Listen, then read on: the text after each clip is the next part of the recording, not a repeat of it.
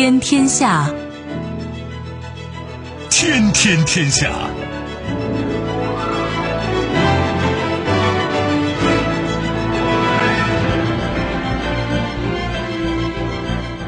历史穿行者，新闻摆渡人。听众朋友，大家好，您正在关注收听的是《天天天下》节目，我是夏萌，和我一起陪伴各位的还有本节目评论员重阳。世界纷繁复杂，新闻随时发生。今天的节目您将听到：同心协力把铁路修到加德满都，中尼外长会谈为中尼铁路打下强心剂。语出惊人，波兰前陆军司令称波兰有权声索加里宁格勒，俄方回应称很危险。意味深长，因不满推特践踏其言论自由权利。马斯克暗示正认真考虑创建新社交媒体平台，紧锣密鼓。以色列与阿拉伯国家罕见举行峰会，布林肯参加，稍后会一一道来。收听节目，您可以使用手机，欢迎使用计时客户端，也可以选择蜻蜓 FM 或者是企鹅 FM，搜索“天天天下”就可以收听我们的节目以及其他相关内容。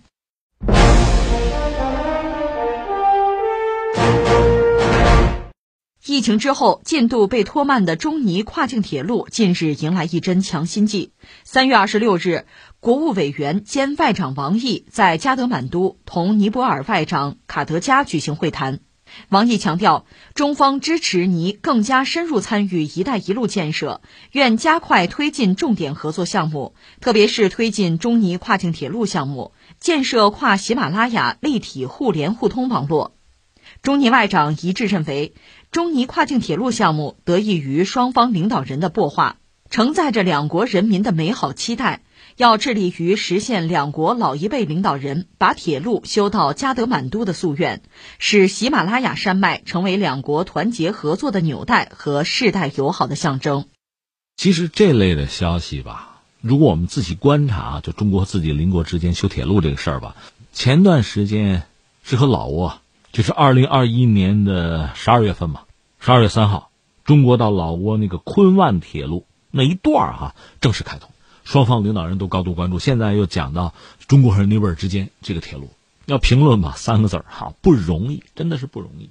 我们先就事论事说中国尼泊尔之间这个中尼铁路啊，可以先说两句尼泊尔。尼泊尔本身是一个内陆国家了，山国，它本身是在喜马拉雅山的南麓，北边就是中国了。其他三面和印度有接壤，所以它受印度的影响其实比较大。印度从历史上讲一度地区霸权主义啊，所以对尼泊尔一度是有影响和控制。这个其实印度人自己就不会言，就这么一个状况。但是说尼泊尔和中国的关系呢，当然也源远流长。话说在一九七三年，当时尼泊尔的国王就贝兰德拉呀，他到北京，他和毛泽东主席见面。他就说想能不能加强和中国的关系啊？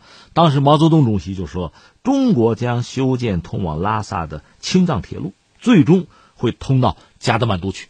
你想毛泽东主席曾经写过诗嘛，“一桥飞架南北，天堑变通途”，那说的是咱们自己的基础设施建设。但是中国和尼泊尔之间，如果铁路真的连通，铁路真的从那个青藏高原就修到加德满都去，那也是天堑变通途啊。你想，他一个内陆国，他穷的不行，他到处是山地，在那么一个环境里修铁路，真的是非常之难。按坦率说，中国人是具备这个实力和能力的。尼泊尔的基础设施和交通部有官员曾经多次公开表示说什么呢？说中尼铁路一直是尼泊尔人民的梦想。虽然中尼铁路是世界上，他说啊，是世界上最复杂、最具挑战性的项目，但是只要有中国企业参与，有中国铁建铁医院参与。就等于给咱做广告是吧？我深信这条铁路最终会成为现实的。当然，这铁路的修建本身啊，如果只是一个项目，只是技术上的难题，那其实好办。真正的问题，我理解不只是技术上的，还有其他很多领域的。你比如说传统的天堑哈，我说喜马拉雅山哈，另外什么新冠疫情啊，另外更重要的，它涉及到这个地缘政治的问题。你比如说印度，印度就总觉得。这有的时候以己夺人吧，是很多人惯性的思维。反正印度这么考虑问题，他就觉得中国也是这么做的。就是你修铁路，你跟尼泊尔连接，你要控制尼泊尔，你要把它变成卫星国，更不要说还有远方而来的捣乱的，比如美国，各种挑唆呀。因为美国有自己整个的印太战略，有它的地缘政治的考量，所以美国人这么做也不让人觉得惊奇。他也不只是在这儿这么做，全球范围内你看吧，这不前不久美国在尼泊尔硬塞给人家等于说五亿美元的援助吗？就那 MCC，那是凌驾于尼泊尔宪法之上的，他们议会还批了。所以有人说尼泊尔这是向美国倾斜啊，还有民众呢街头抗议嘛，出卖主权嘛。这事儿不就闹起来？当然有人就说：“你看这个印度啊，美国加上中国在尼泊尔《三国演义》了啊，就开始搞这个东西。”其实我们多次明确的就是表达一个特别清晰的态度，不只是针对尼泊尔，我们不干涉他国的内政，咱修路是修路，生意是生意。如果要从这个中国传统哲学这个角度来讲呢，就是说利己和利他有的时候是统一的。我通过利他，我也就利己了。尼泊尔是个内陆的山国。如果说我们和他建立了非常密切的连接，或者他通过中国和这个世界建立了广泛的连接，那对我们来说既是利他也是利己啊。这个逻辑不单是我们和尼泊尔之间，在我们和周边很多国家之间都是这样，包括我们和印度，包括刚才我们讲的中老之间那个昆万铁路都是这样子。其实，就中国这个想法也不只是中国有，很多人都看得到。你记得之前亚洲很多国家凑在一起搞那个泛亚铁路。那是一个非常非常宏大的规划，把整个亚洲用铁路线连起来，它是个铁路网啊。说是泛亚，实际上把亚欧大陆就连通了。到那个时候，不管说是东南亚到欧洲，还是咱们坐着火车到新加坡，这都是可能的呀。而且这对相关国家、就铁路沿线的国家，肯定都是非常大的利好，这不用说嘛。但恐怕也正因为如此，它难度会非常大。一方面，我们要承认啊，相关的国家彼此之间。就从历史上讲，你说仇怨呀、矛盾啊，很多国家是有的，不那么容易做。另一方面，就往昔的仇怨可以化解，可以对话，那架不住有人捣乱呐，还有人出于自身的一己之私、自身的考量，不断的来加剧这个各个区域的紧张局势，挑拨啊、教唆来搞这些东西。所以这就让这个泛亚铁路变得其实非常难。你如果对比着看，哈，这几十年了吧。咱不往远说了，这个铁路的规划呀、构想啊，曾经很宏大，现在等于说是一点一点的在萎缩、在缩水、在打折。当然，也可能就是更加的现实吧。但即使如此，也依然很难。就是中国涉及到相应的这个泛亚铁路里边的这个路段哈，只要我们国内的早通了，但是国外做起来就真的是很艰难。但是事儿虽然是难，它有利于我们和。我们这帮邻居共同的利益，有利于大家的生存和发展。这个事儿还得要推动吧，日拱一卒嘛，往前推着走嘛。所以我们看到中国和周边国家还是在努力的啊，相向而行，做一点是一点。顺便感慨一句啊，就说中国和某些列强想法不一样在哪儿呢？我们确实有我们的一套逻辑。你看，有一个哲学家叫赵廷阳嘛，他研究中国的那个天下理论、天下体系。他认为中华文明啊，就是我们的文化是一个什么东西？它是个漩涡，它不是扩张，它是自身发达，而且能够让大家共赢啊，大家都得利啊。所以这个漩涡旋转起来之后，会把周边很多国家，就是你辐射到、你影响到的那些国家、地区、文明啊，就带进来、卷进来了。而西方文明不是，它就是扩张，就是抢啊，这是完全不同的东西。再有一个呢，就是基于中国的这种，我想这种文明的影响也好哈，中国对于这个，哪怕是亚欧大陆的愿景也好啊，包括我们的经验也好啊，我们是愿意什么呢？连接贸易。其实你想，这个亚欧大陆确实是人类自古至今啊，是人类非常活跃的舞台，还真不是北美大陆。那我们说人类的文明也好，包括战争也好啊，文化交流也好，主要亚欧大陆是舞台。亚欧大陆出现没出现过强国大国呢？出现过，但是逐渐的都已经。灰飞烟灭了，谁真正把亚欧大陆完成统一了啊？没有。如果说有的话，是什么呀？是丝绸之路，是贸易。这个经验还真是中国有，所以中国一直在做的是建设性的事情，而不是去毁灭。而你想，作为海洋国家，它是不能够让亚欧大陆统一啊，连接起来，所以它要破坏。说起来，在全球搞基建，欧盟要搞，美国要搞，中国已经有了一带一路。一带一路，我和大家讲过，如果真要从根上讲呢，美国有学者。甚至到最后，美国的国务卿希拉里，就是奥巴马做总统那时候，他不也提出一个新丝路计划吗？和中国访前访后，甚至是不是你从时间节点看还抢到我们前面？但他的目的是什么呀？当时美军在阿富汗，他是想盘活阿富汗，他并不是真正想建立联结啊，搞真正的丝绸之路啊，像我们“一带一路”这个诉求，他不是。所以你看，现在美军撤离阿富汗，不要说美军撤离阿富汗，就是希拉里·克林顿。卸任美国的国务卿之后，这事儿就没人再提了。所以我们真的有理由相信，搞什么基础设施建设，欧洲也嚷嚷，美国也嚷嚷，一个是钱还没凑齐呢，再就是你真干吗？你的目的是什么？我们倒要打一个问号出来。你是为了建设吗？时间久了，活做了，大家彼此之间的了解、认识啊，也就越来越深入。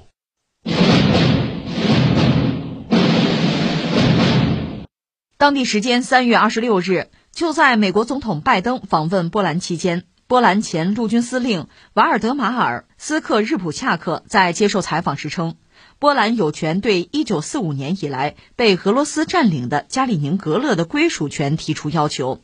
对此，俄罗斯杜马国际事务委员会成员玛利亚·布蒂娜回应称，斯克日普恰克关于被占领的加里宁格勒言论很危险，甚至北约都害怕波兰擅自行动。斯克日普恰克说。在历史上，加里宁格勒是一个自1945年以来一直被俄罗斯占领的地区，它从来都不是俄罗斯的领土。他说：“在我看来，它是波兰领土的一部分，我们有权对俄罗斯占领的这一地区提出要求。”昨天我们在节目里还感慨，整个世界的历史就在我们的关注中。我们置身其中啊，这个世界在缓慢的发生变化。有时候你看历史，你会觉得，哎呀，这个什么各个国家之间的纷争啊，什么领土的变迁啊，有时候你觉得不可思议。但是现在就在我们眼皮底下，这不出档子事吗？现在是波兰的一位前高官，呃，这个你注意很关键啊，他不是波兰政府，不是波兰政府现任的任何高级的官员，而是一位前高官。你说他是官吗？做过，他那个身份很特殊，不是普通百姓，他也不是媒体人。但你说他是现任官员，代表波兰政府讲话吗？也不是，所以这个角色很耐人寻味。那他说话其实自由度会更高。万一有什么事儿哈，比如说他现在提出来加里宁格勒你应该还给波兰，就这个说法呢，俄罗斯肯定是不干的，说很危险嘛。如果说西方北约也不接受也不答应，哎，人家是个人说一句嘛，也许喝高了嘛，就无所谓，不用负担什么后果。如果说比如西方或者波兰一些东欧的邻国说，嗯，有道理，我们支持，哎。那就再往前拱一步，接下来可能媒体就要发酵这个事情，甚至政府也要呼应这个提法，那可能就是另一个格局了。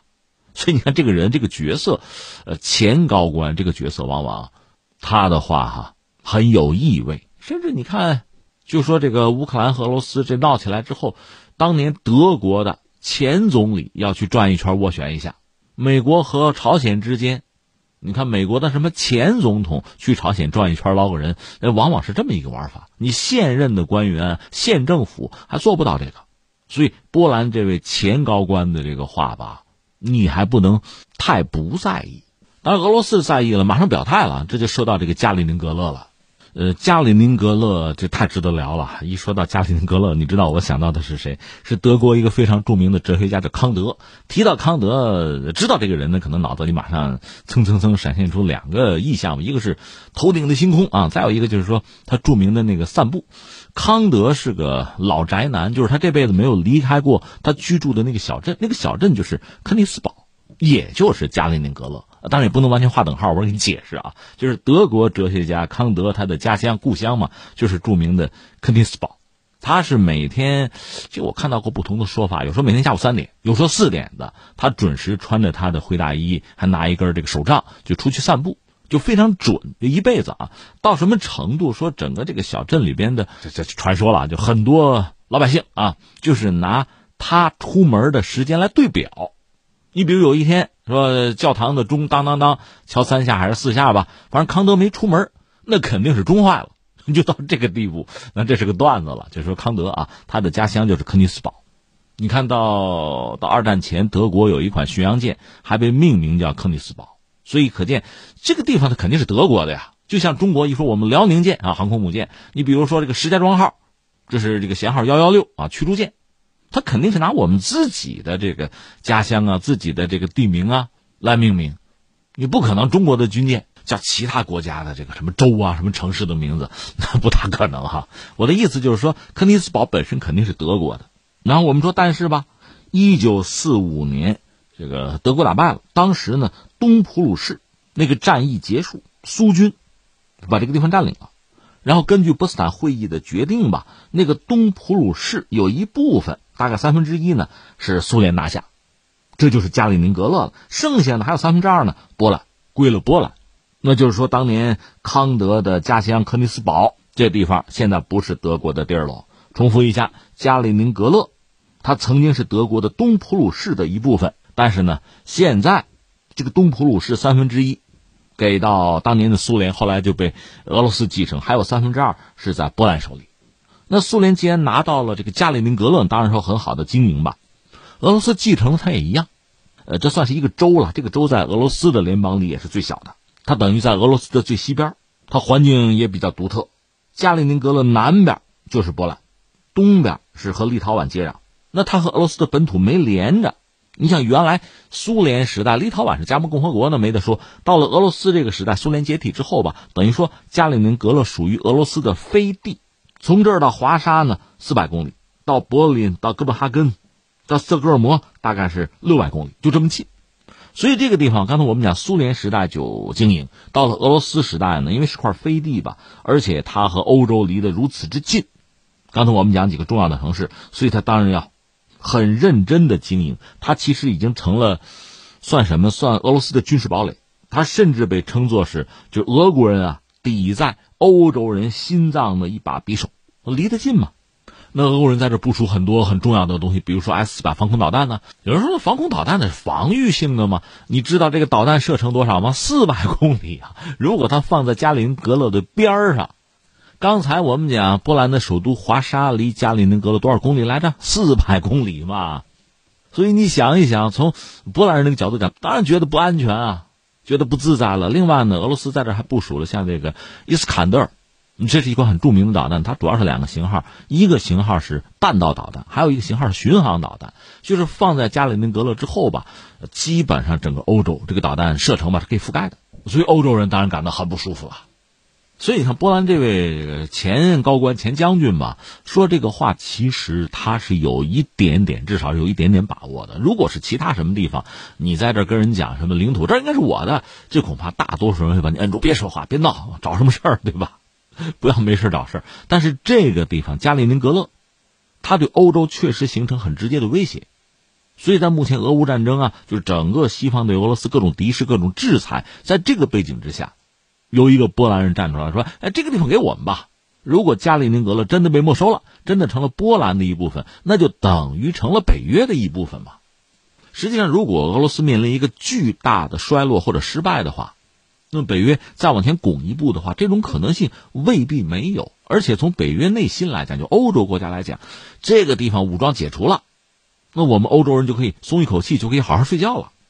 恐怕这个波兰人正是考虑到这一点，就在这个时候喊出这句话来。有一些北约国家，有一些西方人，可能他不敢明面支持，至少是可以在内心点个赞，有这种可能。平常这个话他是说不出来的。所以，在这个当口说这句话，他也许觉得是能得到某种呼应吧，做一个试探吧。当然，俄罗斯呃绝对在第一时间就得回应，肯定是说一个大大的 no 哈，肯定是这样的。呃，这就说到了波兰，在俄乌之间冲突爆发之后，波兰确实呃应该说是很活跃，但是他也很谨慎了。一方面，你看他做了几件事情，呃，作为北约国家嘛，那马上成了这个前哨前沿了。当然，呼吁大家的重视和支持，这不拜登还去转了一圈嘛？另外呢，实际上对乌克兰的这个陆上的军援通道，那是从波兰开通的，这个我们都知道。为此，他也要承担一定的风险。如果俄罗斯对波兰进行报复的话，那波兰又是北约成员，那这种对撞的可能性，虽然说北约一再讲我们不派兵，我们不和俄罗斯直接去开战啊，表了多次态，这个主要也真的是给俄罗斯人听的。但波兰其实还是冒了一定的风险。另外呢，冻结俄罗斯大使馆的那个账户了，这事儿做的是比较硬的。而且波兰在对俄罗斯态度上，在整个欧盟里边，在整个北约里边，还真的是比较强硬。因为他在欧洲算是一个大国吧，所以他的强硬呢，也会拉一帮就是中东欧的国家跟。至于刚才我们讲那个波兰将军提出来的加里宁格勒这个问题，他有他那个逻辑，他说：“你看。”我们有权要求俄罗斯归还加里宁格勒，为什么啊？这个加里宁格勒是波兰被占领土的一部分，相比俄罗斯，波兰应该是加里宁格勒的主人啊。从历史上看，波兰统治了这个地方一个多世纪，而普鲁士统治加里宁格勒呢，就是那克里斯堡那个地方哈，是两个世纪。所以他意思就是轮不到俄罗斯占这个地儿。但是是不是轮得到波兰呢？我记得前两天和大家聊过，有一个叫做杜金的，这是俄罗斯一个战略学者或者叫战略学家吧。有人讲他是普京的智库啊，普京的大脑啊，甚至普京的妖僧啊，那就是贬义了，把普京类比于呃末代沙皇尼古拉二世，那个妖僧指的就是著名那个拉斯普廷啊，仙人指路那位啊。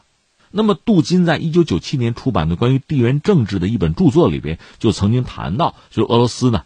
这个进取的外交战略，那是一九九七年、九一年苏联刚解体啊，就六年的时间。杜金当时就提出来说，我们有几个想法啊，比如在亚洲和日本建立好的关系，甚至考虑把千岛群岛，不是南千岛，是整个千岛群岛，我给到日本，以此我们建立好的关系。所以从这个角度，你看，在上个世纪九十年代的时候啊，俄日之间的关系也许会发生一个大的变化，就是呃，日本收回他们所谓的那北方四岛的可能性不是完全没有。当然，现在你看不到了。日本一直追随西方对俄罗斯进行这样那样的制裁，俄罗斯也怒了嘛，翻脸了，几乎就。那么在欧洲，当时杜金就提出来说，可以考虑把这个加里宁格勒啊还给德国，以此换取德国和俄国之间，他倒没有说结盟啊，但是达成一个比较良好的关系。这是杜金当时的想法，理由就是加里宁格勒原来就肯尼斯堡原来算是德国的地方，但是即使如此，它也不是波兰的地方，所以波兰现在站出来说这个话，俄国人肯定很愤怒。不过话说回来，虽然说波兰在对俄罗斯吧啊一直以来很敌视，尤其是在苏联解体之后了，双方这个旧的仇怨非常之多。我们也曾经讲过，那是几个世纪啊算这个账啊。那波兰作为北约和呃欧盟的一个成员国，一直是高琴就是警惕或者说反俄的大旗。在这次俄乌冲突之后，他很活跃，可是他也有自己的底线，他也很小心。这就是我们讲过他和美国之间关于这个飞机那个事儿。美国忽悠波兰说：“你把你手头的那个米格二十九，那是当年苏联飞机嘛，你给乌克兰，你援助乌克兰，你给他多少，我拿 F 十九给你补上。”那波兰在最关键的时刻头脑还是清醒的，说：“这么着，这个飞机我有，我给你送到德国的空军基地，就是美国人那个空军基地啊，你们看着怎么给？我是不给啊，这个飞机不能从我们家起飞，而且不能从我们家领空过，我不打算直接招惹俄国人。”这是波兰的态度。所以这个事儿其实就黄了，那就是波兰考虑自身的利益和美国之间踢皮球嘛。但是话又说回来，这并不妨碍整个波兰对于俄罗斯的态度还是那个敌视啊、警惕啊，甚至现在越来越强硬啊，还是这么一个状况。那现在由这个波兰的这位这位前高官将军提出这么一个加里宁格勒的归属问题，俄罗斯显然的第一时间就是震怒啊。那接下来我们倒要看看西方是什么态度了。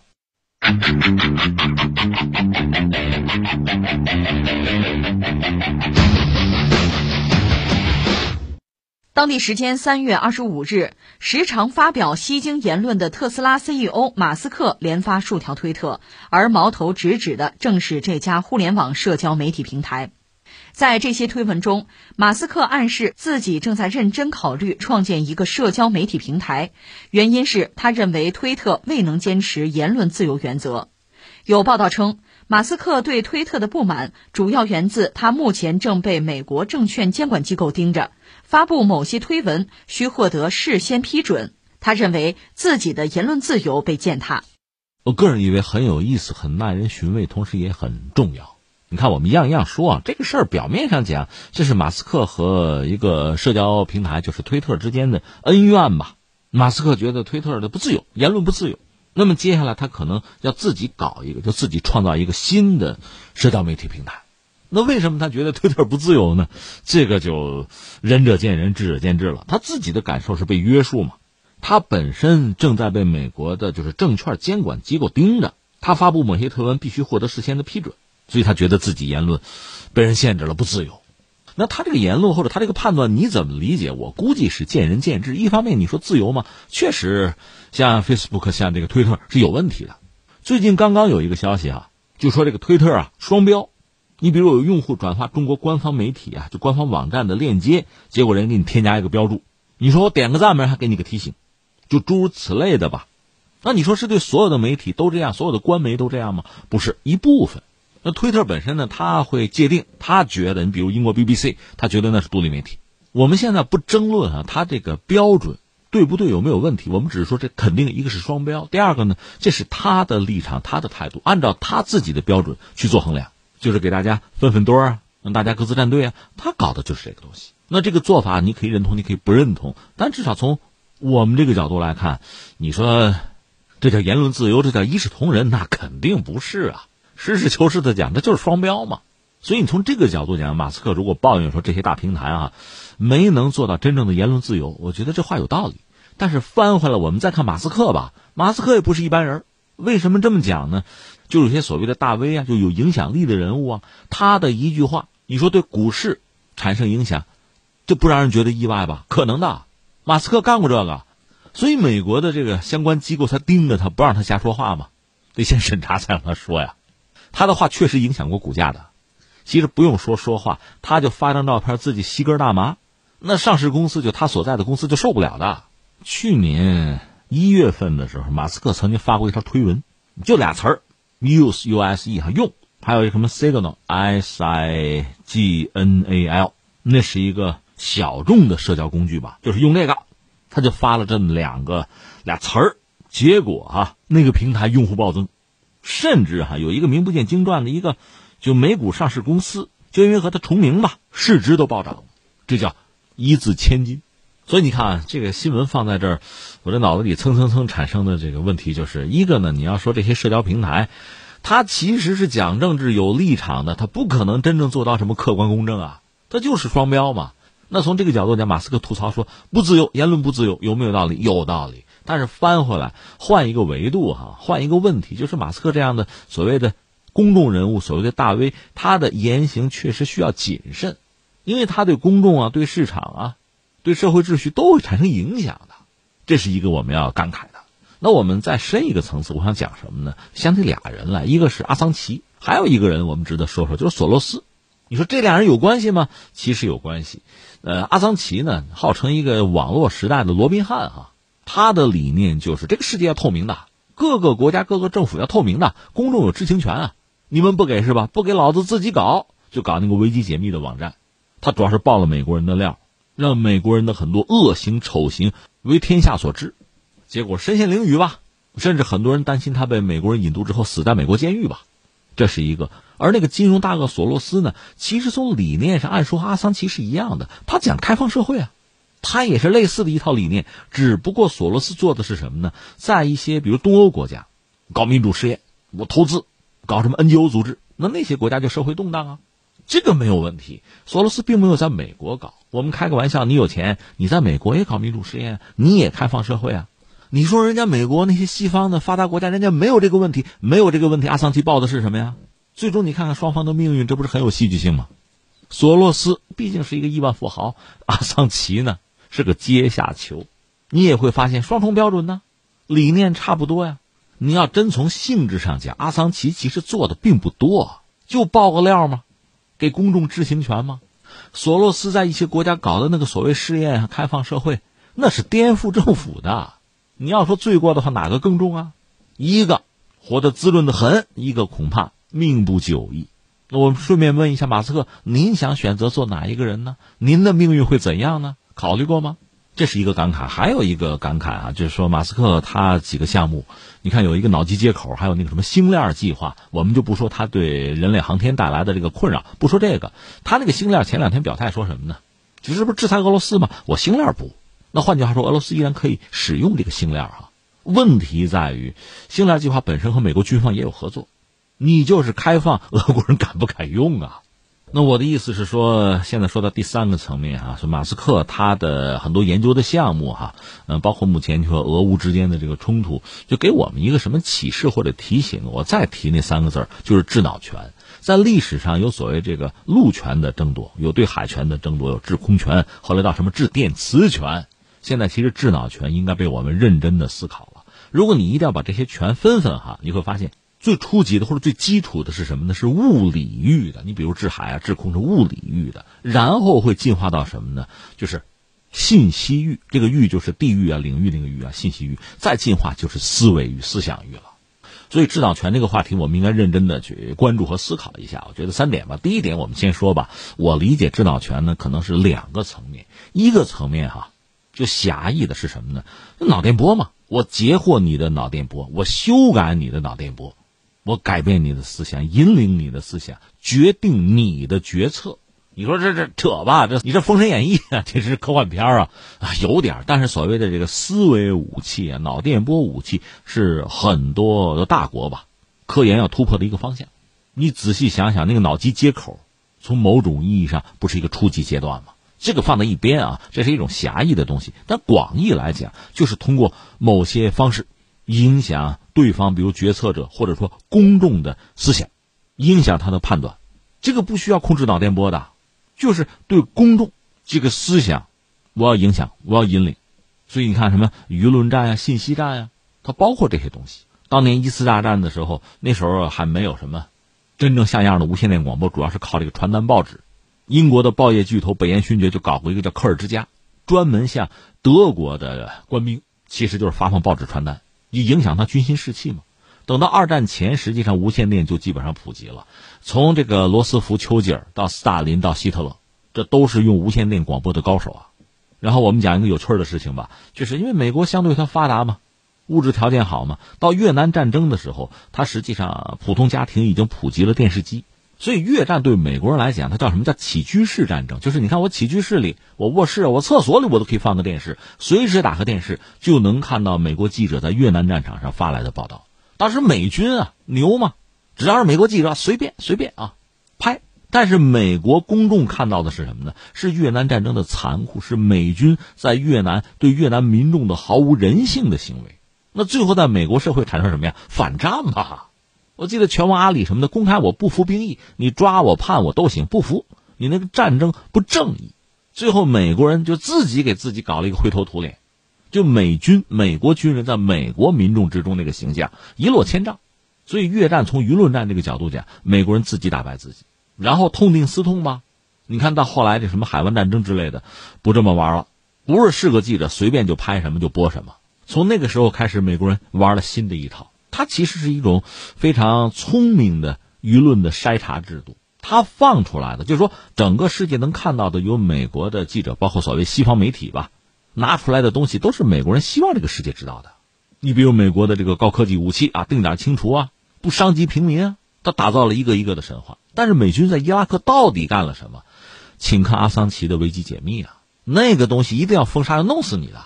所以你看，一个是西方媒体确实一度掌控着这个世界主流话语权，那他对整个世界七十亿人直接间接的就产生影响啊，他就像整个世界传递的是美国人希望你们知道的信息啊。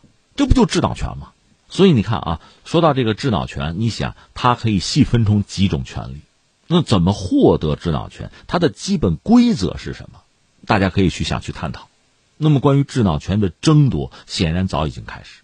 你就说俄乌之间的冲突，在全球这个舆论场、媒体空间、网络空间，你看各种各样的想法、各种各样的态度啊、立场啊，相互之间的争锋啊，它难道仅仅是大家的爱好吗？难道或者他不可能没有各种各样的势力这个渗透啊影响吗？斗争博弈啊，寻求主动权啊，占领制高点呢？全世界范围内，从这个角度讲，这个智脑权的斗争那是烽烟正起，时时刻刻都在这个激战之中，毫无停息，或者根本不可能有停息的可能。这是对公众啊。另外，你说对领袖人物，这就说到罗马，讲个段子啊。这个罗马后来我们知道分裂成东西罗马，对吧？东罗马就是。拜占庭帝国最后是一四五三年君士坦丁堡之战，那是被奥斯曼土耳其灭掉。西罗马死亡的更早，是被西哥特人灭掉。西罗马帝国的这个末代皇帝就是被称作罗姆罗斯大帝。当蛮族入侵的时候，他是绝不抵抗。说最后他被俘虏的时候，他是看着这个刚刚从蛋壳里啊新生出来的小鸡啊，脸上充满了喜悦，因为他确信西罗马帝国应该灭亡，他根本没有斗志。那么，这个罗姆罗斯大帝的一个现代版，其实就是谁啊？戈尔巴乔夫嘛。他是由衷的觉着苏联有问题，苏联不应该存在了。哎，那你说怎么他会有这样的想法？作为苏共最高的领导人，那显然就是西方智脑权的一个猎物嘛，他中招了嘛。其实你要说苏联这几十年的历史，你说他没有问题，那肯定是不对的。关键是有问题你改嘛，解决问题，有病你治病啊。你说我自杀，这个有点过分了吧？这个。所以我们把它看作是这个智脑权啊，这争夺里边非常经典的一个案例吧。在俄乌冲突的大背景下，以色列和阿拉伯国家三月二十七日在以色列举行了一次罕见的阿拉伯以色列峰会。美国国务卿布林肯也在二十七号访问了以色列，出席峰会，并借此契机开启了中东之行。据报道，阿拉伯联合酋长国、巴林、摩洛哥和美国、以色列、埃及等六国外长出席峰会。媒体称，布林肯此次出访的主要目的是让美国的中东盟友们对美伊外交进展感到放心，因为此前以色列外长拉皮德承认，以色列与美国两国政府在伊核协议方面存在分歧。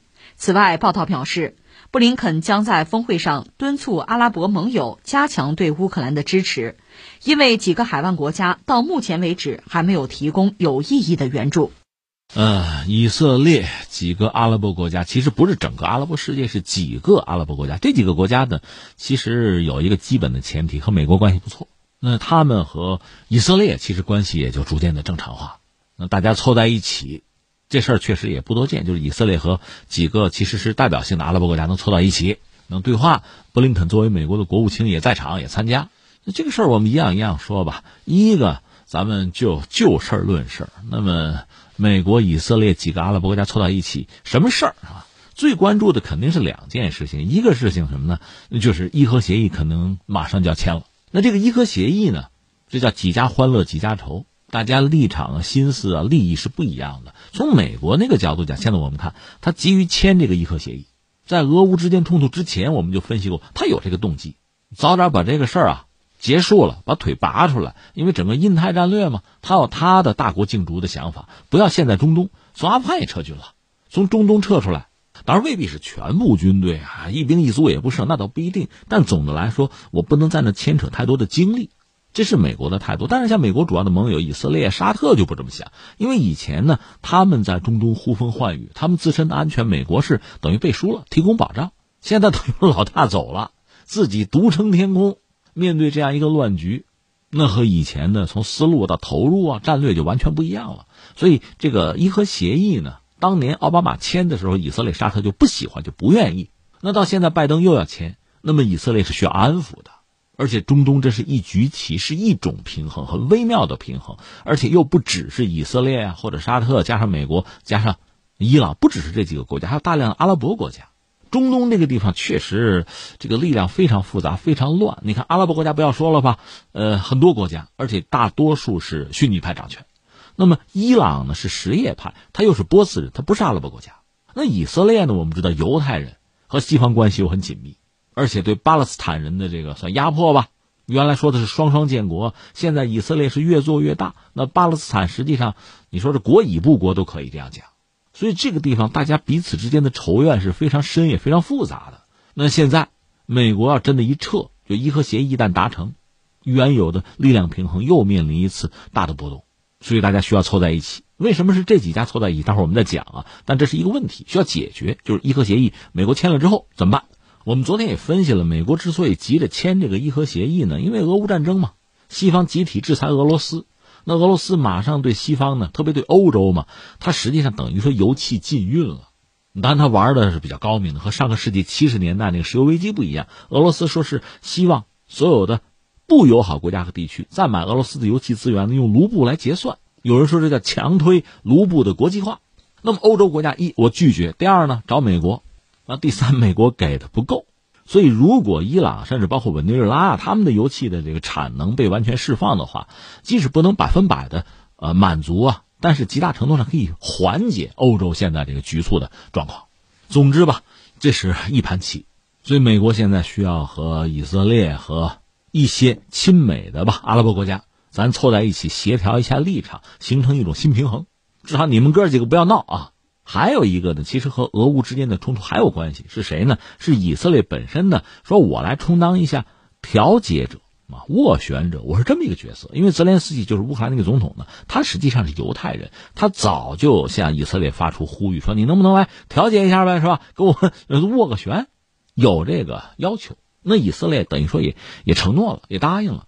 但是怎么调解啊？你是很公正的一个立场，还是拉偏架？另外，从美国那个角度讲，美国希望以色列怎么调解啊？是希望以色列公正调解，还是拉偏架啊？或者希望这个仗打多久啊？就是你的斡旋要不要顺利呢？还是拖一下啊？这恐怕是美国对以色列会有要求，双方也需要协调彼此的立场。那这么说说好听的，就是美国的这个想法，以色列你要不从，你要不从，你自己的国家安全可不一定说得清楚了啊！你在中东又搬不了家，对吧？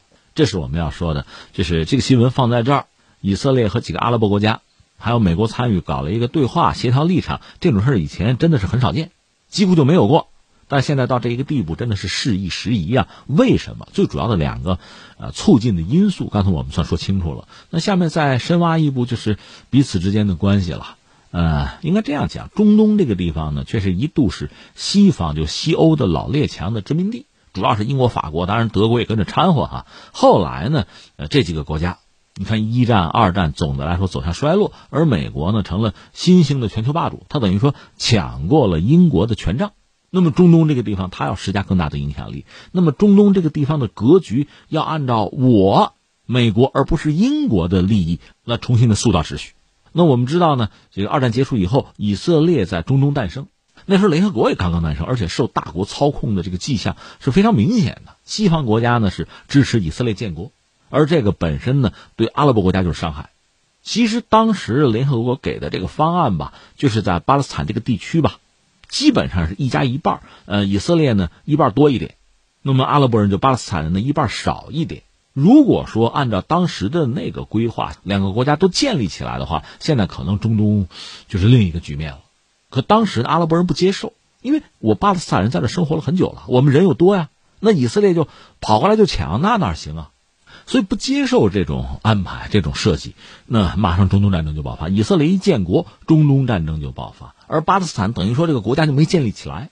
而以色列在几次中东战争之中，哈，不是说他没吃过亏，他打仗也不是百战百胜，但他每当要输的时候呢，西方就要帮忙，该叫停叫停啊，该援助援助啊，所以等于以色列是被保了底，他就越打越强。而阿拉伯国家呢，他是多国联军，这里边比较能打的埃及啊、叙利亚，那喊的比较凶的像利比亚什么的，但总的来说一直打败仗。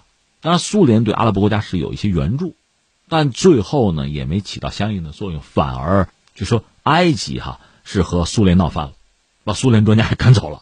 当然，叙利亚和苏联关系还可以，所以你看，阿拉伯国家的主力埃及和叙利亚两个国家对苏联的态度它就不一样。后来在美国斡旋之下呢，搞了一个戴维营协议，埃及就和以色列等于说关系正常化，建交，我不打了，你们玩你们的，搞自己那一摊去了。当时是萨达特作为总统，为此他本身还被刺杀了，那他确实撤出了中东的这个战局。那二战以后，埃及应该说是中东阿拉伯国家里数一数二的大国，他退出了，你想阿拉伯国家就更加的，一个是这个人心涣散、离心离德，再就是力量呢大幅度的被削弱。叙利亚肯定是独木难支啊。那么阿拉伯国家整体对以色列的原有的相对优势啊，这个态势就被瓦解了。所以我们说以色列的中东啊，这越打越强，而且和这个埃及的媾和等等一系列的这个做法背后，你都能看到美国的影子。因为美国是按照自己的利益去重新塑造中东的秩序。当然，在这个过程中还有一件事必须要提，就是七十年代初那个石油危机。当时阿拉伯国家应该团结起来，咱不打仗，咱们用能源做武器，拿石油我们打击西方人，我们不卖了。但你不卖，你不也挣不到钱？怎么活呀？说我卖卖高价。当然，西方包括美国由此受到重大打击，但是他有心眼啊，就美国人后来和沙特就签了协议吧。沙特又是欧佩克，就是中东产油国那个欧佩克组织嘛，那个头最后还搞出来一个石油美元。所以你看，美国在中东的这个布局，一，他和以色列关系非常好，甚至我们知道犹太人呢，在美国的经济和政治的这个领域的影响力是非常之大的啊。那么美国在中东把以色列作为很重要的一个盟友啊，铁杆。但与此同时呢，阿拉伯国家他没有放弃，这里面最典型的是沙特，欧佩克的头嘛。他和美国也保持着非常密切、非常特殊的关系。我们曾经讲过，苏联的解体因素很多，有一个因素就是国际油价的低迷，而这个低迷主要是沙特帮美国来操纵的。那么双方的关系可见一斑哈。另外还有一个谁呢？伊朗，当年伊朗是巴列维王朝时期，他是波斯人嘛，他是什叶派，他和中东的阿拉伯国家等于也格格不入。但是美国和他关系也很好。另外，在中东还有库尔德人什么的，这个美国的态度我们就不一一详说了。总之，几股重要的势力，美国都在这儿把持。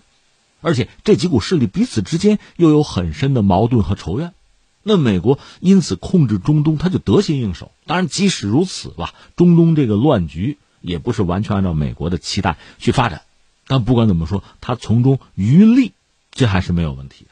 只不过后来呢，这个局面发生很大的变化。一个是伊朗发生了宗教革命，霍梅尼上台，而美国在最关键的时候，并没有帮助那个巴列维国王，导致他的政权垮台。那你说美国为什么不帮呢？因为当时，呃，宗教领袖霍梅尼呢使了一招兵不厌诈嘛，他放出来的风声让美国感觉着啊，似乎这个要上台的霍梅尼和我们关系也应该还可以啊，他会和我们联络，双方会保持一个不错的关系，有这种虚妄的幻想，就没有出手。但是我们知道霍梅尼上台之后，伊朗成为一个神权共和国，那美国美国是最大的敌人呐，马上一抹脸，双方的关系到现在也不正常啊。所以美国对这个国家也恨之入骨，但是原有的和伊朗的关系等于是一刀两断。那么和以色列包括和沙特的关系呢？其实这么多年哈，应该说也是起起伏伏。而现在美国又打算从中东要撤，和伊朗签伊核协议，所以在这个当口要重新梳理一下和自己的主要的盟友的关系，要形成一个新的相对稳固的平衡啊。而与此同时呢，就是原有那个格局确实在不断的变化。这里面美国其实我们加个引号出了不少力啊。你比如说，伊朗作为一个神权共和国刚刚诞生啊，就是宗教革命之后，他和伊拉克又打起来了。因为美国和伊朗的关系急转直下，那客观上就得帮伊拉克呀，就萨达姆啊。当时两伊战争的时候，几乎所有的中东国家基本上都是阿拉伯国家，那肯定是要帮萨达姆，阿拉伯兄弟嘛。所以伊朗一度是孤家寡人。那伊朗如果真被搞垮了，其实也不好。那萨达姆就一股独大了。所以美国呢，他也通过某种特殊的途径，还多少援助伊朗一点武器。因为以前巴列维王朝用的都是美式武器啊，所以美国还闹了一个什么呢？当时有伊朗门事件，有一个诺斯的，是个中校吧，就通过特殊途径向伊朗走私武器，这事儿还被捅出来了，有这么一出。你看，美国呢，就是和各个国家保持某种关系、某种距离，要维持某种它利益最大化的平衡，就这样子。但是我们知道，最终呢，是美国人推翻了萨达姆政权，萨达姆本人也被处死了。还有什么阿拉伯之春？你看一看，就这个格局发生很大的变化。在新的格局之中，就是美国呢，有人就就骂小布什嘛，就是他没有战略头脑吗？就是和前几任美国总统比起来，他确实在中东把这个局面搞得越来越被动。就是伊拉克和伊朗原来是两强相互克制，你把伊拉克搞掉了，伊朗就要做大呀，就打造了自己的什叶派之湖。伊拉克的人口里，什叶派比逊尼派要多得多。呃，把黎巴嫩真主党甚至叙利亚阿拉维派团结在一起，形成了什叶派之湖，做大了。这做大对谁是威胁呢？以色列当然感到威胁，另外阿拉伯国家也感到威胁。所以现在中东的主要矛盾这几年就潜移默化的就变了。以前是阿拉伯人和以色列人，现在就成了。以色列人、阿拉伯人和波斯人之间的矛盾了，那这从美国这个角度来讲，确实也可以从中渔利，但是因为他要退出中东的话，还得和伊朗签那个伊核协议，捏着鼻子也得这么做，所以你看这个局面真是够乱。那么这个会已经开了，是不是意味着以色列和阿拉伯国家的关系又上一个新的台阶儿，又做一番调整，应对美国势力逐渐淡出中东，而大家共同要面对一个已经签了伊核协议的伊朗这个局面？其实也很难，这就说到巴勒斯坦问题绕不过去。如果巴勒斯坦没有一席之地，那么作为阿拉伯国家，虽然现在很少有国家真正去帮巴勒斯坦，但是从道义上讲，这个立场上你不能太直接的就抛弃巴勒斯坦兄弟啊。所以这儿恐怕也需要至少一个形式上的一个说法。